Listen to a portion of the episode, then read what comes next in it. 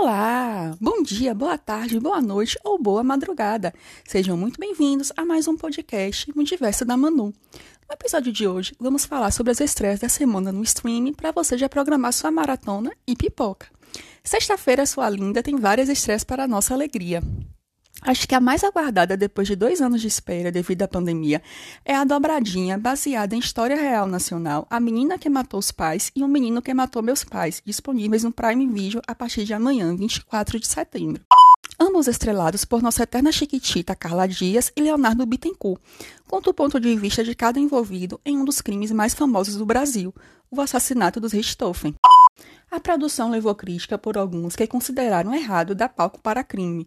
Contudo, é uma vertente muito explorada na gringa e gera curiosidade. A Netflix, por exemplo, está cheia de documentários sobre serial killer. E recentemente lançou o documentário nacional da Elise Matsunaga, o caso que a propósito está no mesmo presídio de Suzane. Não sei se isso é sinal de algum transtorno, mas eu amo essa temática, assisto todos os documentários e filmes. Minha curiosidade sobre a trama é se ela vai contar o boato que surgiu que o tio-avô da Suzane era o Barão Vermelho, mas não o Barão Vermelho da banda de rock. Barão Vermelho foi o apelido dado a um famoso piloto alemão, herói da Primeira Guerra, Manfred von Richthofen, sim, o mesmo nome do pai da Suzane. Diz, inclusive, que a Suzane só conheceu o Cravinho porque o irmão dela ganhou um aeromodelo igual que o seu tio-avô pilotava, e ela tinha que levá-lo para a aula com o instrutor de voo.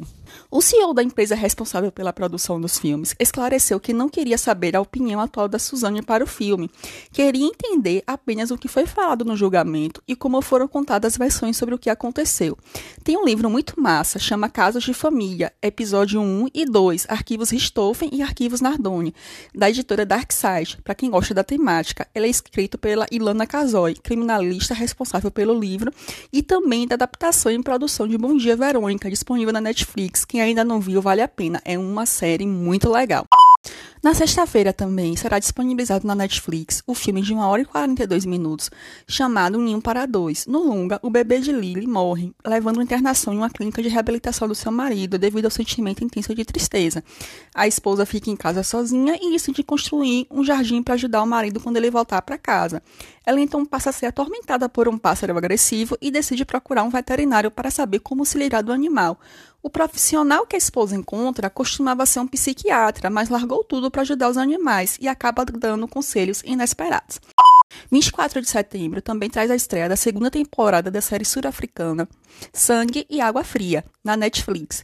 A série é ambientada nas imediações de uma escola prestigiada para alunos de elite e acompanha os esforços da atriz principal enquanto ela planeja sua transferência para o colégio a fim de investigar o caso de sequestro da irmã mais velha, que desapareceu logo após o nascimento, há 17 anos.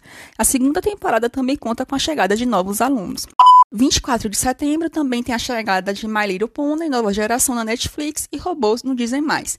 26 de setembro, domingo, tem a estreia da minissérie brasileira, dirigida pelo cineasta Bruno Marreto, O Hóspede Americano, na HBO Max. Baseada em uma história real, reenconta a expedição do ex-presidente dos Estados Unidos, Roosevelt, pela região amazônica, ao lado do explorador brasileiro Rondon, no início do século XX.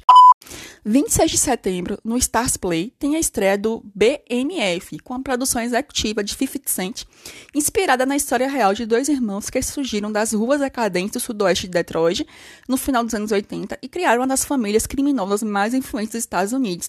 Em 28 de setembro tem a estreia da Netflix de Clichês de Hollywood, uma comédia com 58 minutos que convida os espectadores a examinarem os clichês engraçados, estranhos e controvertidos de Hollywood, que os cineastas não podem evitar nos filmes.